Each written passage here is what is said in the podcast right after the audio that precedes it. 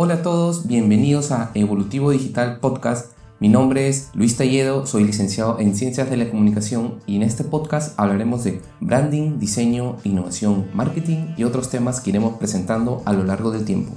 En este episodio hablaremos del Service Design y cómo aplicarlo en tiempos de incertidumbre. Empecemos. Hola a todos, bienvenidos nuevamente a este podcast. Hoy hablaremos del diseño de servicio, o como lo suelen llamar, el Service Design. Les comentaré que lo más interesante de la investigación acerca de este tema es que he encontrado muchos conceptos sobre el diseño de servicio. Yo les comentaré los que desde mi punto de vista son los que creo que definen más claramente este concepto.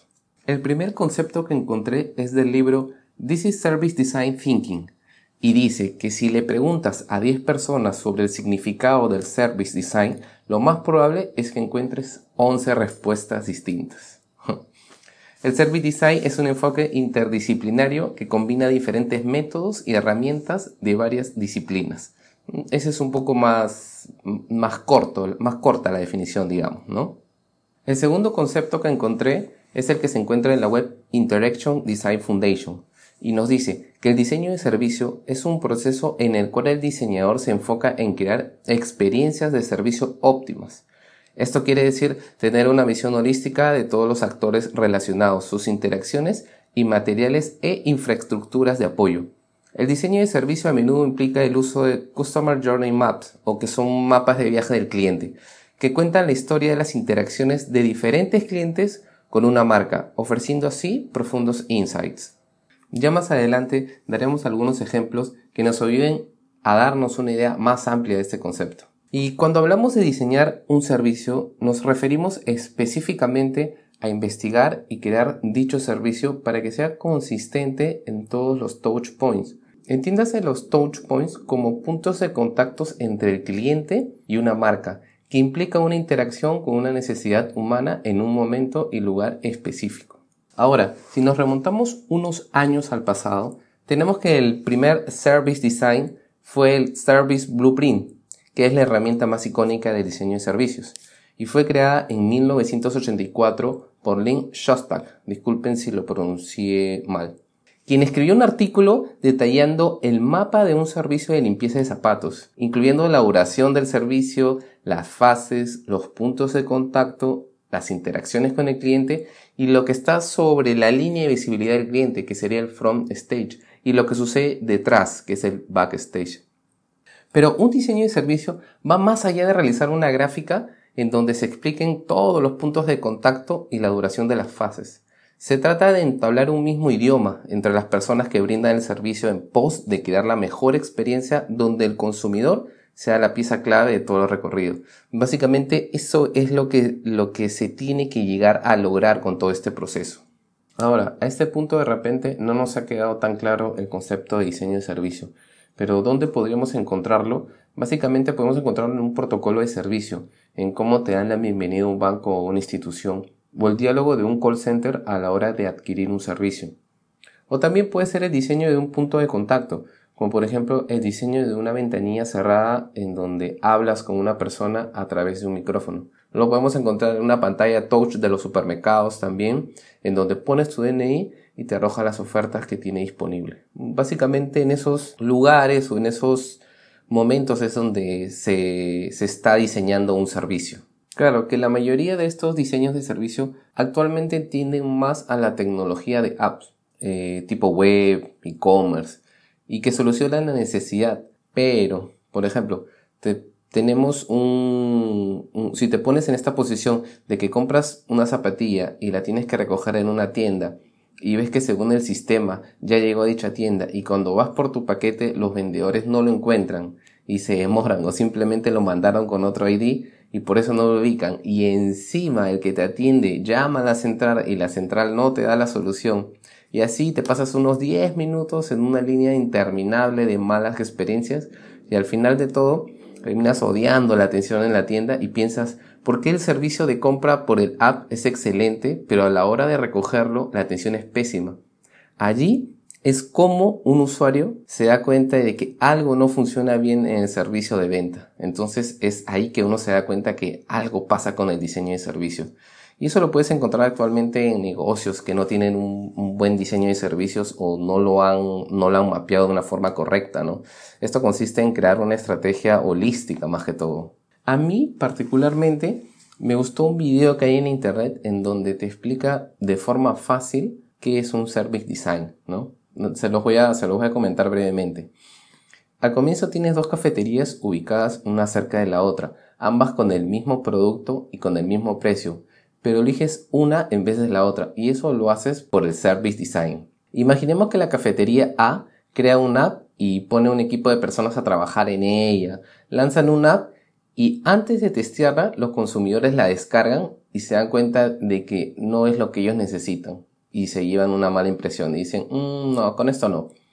La cafetería B en cambio se concentra en hacer entrevistas a los clientes para saber qué hacen antes, durante y después de consumir su café. Mapean toda esa experiencia del usuario y exploran las soluciones. Después de esto, un equipo desarrolla una app, se pone en contacto con colegas para saber las opiniones que tienen, contactan al gerente para obtener una visión del negocio, luego los de marketing y los proveedores. Con todo esto junto, empiezan a realizar reuniones en donde se trabajan las ideas junto con los clientes actuales con los que tienen una relación más cercana. Luego, con lo encontrado, sistematizan y crean una app con la visión que se tenía, pero mejorada, con los feedbacks del cliente. Claro, y luego todos pensamos que ya después que se lanzó el app, ahí termina todo. Pero no, todavía el proceso sigue, ¿no? Se encargan de capacitar a los que manejarán el app, revisan y optimizan todo el sistema de pagos para que no existan problemas, Luego rediseñan la tienda para que la experiencia del cliente mejore y realizan investigaciones para saber si pueden adicionar más productos a la línea de negocio. Esto es lo que nosotros llamamos el front stage o lo que es visible al cliente. Lo que no ve el cliente, el backstage, es lo que está detrás de eso, de ese trabajo, ¿no? Para que siga funcionando, se realizan mediciones de métricas, revisiones del sistema, revisiones físicas de los touch points, etc todo este trabajo o todo este proceso te hace dar una visión más amplia de lo que es el service design, ¿no? Está todo ese video, si es que lo pueden ver o, buscar, sería excelente, ¿no? Pueden poner qué es un service design y, y ahí lo van a encontrar. Yendo a un punto más importante y para entender aún más este concepto, podemos decir que el service design descansa sobre cinco puntos. El primer punto es que debe estar centrado en el usuario, el cliente como centro de todo el servicio y desde allí diseñar productos o servicios que los clientes amen. Como punto número dos debe ser co-creado o colaborativo. Todas las partes involucradas tienen que estar integradas a este proceso. Punto número tres iterativo. Tiene que estar en constante exploración y mejora en la implementación. Punto número cuatro debe tener evidencias. Lo intangible tiene que ser visible y reflejarse en materiales físicos que hagan recordar la experiencia. Y como último punto, debe ser holístico. Tiene que haber una interrelación de experiencias que conecta a todas las personas. Básicamente con estos cinco puntos nosotros podemos entender un poco más lo que es el diseño de servicio. Para que nos quede más claro, otro ejemplo podría ser un servicio de taxi por aplicación. Es un diseño de servicio que parte desde que te registras, pides el taxi, te confirma, te recogen y te trasladan y al final terminas pagando o con efectivo o con tarjeta.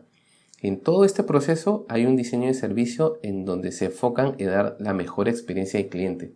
Bueno, ¿y cómo aplico esto en mi negocio actualmente, en este contexto de pandemia? No es necesario que tengas una gran empresa y factures millones de soles o tengas un montón de empleados, porque hasta con un pequeño negocio tú puedes hacer un buen diseño de servicio. Como por ejemplo, yo normalmente cuando salgo a comprar al mercado voy a un stand y en ese stand yo me demoro unos 10 a 15 minutos en terminar de comprar. Quizás porque hay gente o mi pedido, mi pedido es muy grande. Entonces, la otra vez que llegué, me encontré a, las, a la dueña del stand conversando con otra señora, dictándole su número de celular. Y le comentó que el pedido lo puede hacer por WhatsApp. Entonces yo dije, mm, qué interesante. Y le pregunté a la señora por qué había escogido esta forma de, hacer los pedidos.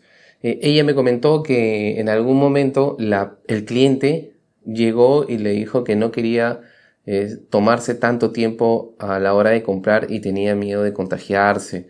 Y, bueno, quería, quería resolver esa, esa necesidad. Entonces lo que hizo la dueña del stand fue darle su WhatsApp y decirle que los pedidos los podría hacer por ahí. Es decir, antes que ella fuera al mercado, le mandaba un mensaje con todos los pedidos o todos los productos que necesitaba y una vez que le confirmaba que todo el pedido estaba listo, ella, el usuario llegaba y se demoraba menos de un minuto dos minutos, lo recogía y se lo llevaba. Eso es pensar en un buen servicio. Quizás todo este concepto eh, que, hemos, que hemos aprendido antes del service design, la dueña del stand lo enfocó simplemente en una, en una necesidad y tratar de resolver esa necesidad de sus clientes. Y lo hizo muy bien, ¿no? Y si vamos un poco más allá, si nos ponemos a pensar, este dueño de stand, del stand podría bajarse un WhatsApp Business y enviar todos sus productos por catálogo. Y como sabemos que esto ya está funcionando, esta persona o este cliente va a sentirse agradecido y va a contar este servicio a otros clientes más o a sus conocidos en todo caso. Ahí es donde empieza a, manifestarse que el servicio es bueno. Eso es más o menos de lo que se trata y no es necesario tener una gran empresa. Basta con pensar en una necesidad y atenderla muy bien. Yo creo que es bastante para empezar. Esta buena experiencia que se lleva el cliente es lo más importante del diseño de servicios. Como otro punto, siguiendo a, la historia anterior que les he comentado, es tratar de observar y preguntar a los clientes eh, qué es lo que necesitan o por lo menos tratar de intuir y, y, testear qué le falta a ese cliente o qué podrían hacer ellos como dueños de empresas para que la experiencia que se lleve este cliente en todo este proceso del servicio sea buena, ¿no? Y lo ideal es que el cliente vuelva.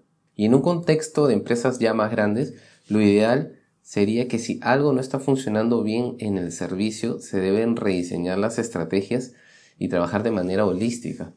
Este es el momento ideal para revisar si hay algún problema eh, que tienen nuestros servicios, porque si algo no está funcionando bien, tenemos que arreglarlo.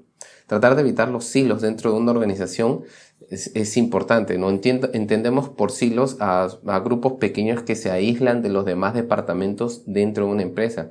Y esto se tiene que evitar, ya que uno de los principios del service design es que sea colaborativo y todas las partes involucradas tienen que estar integradas en este proceso. Y llegando al punto de las conclusiones, eh, podemos decir que el service design lo entendemos como una forma holística para que una empresa entienda de manera integral y enfática las necesidades del cliente. Para llegar a este buen servicio, una empresa utiliza un conjunto de métodos como el Customer Journey Map y el Service Blueprint, los cuales son ideales para entender la cadena de producción y entrega.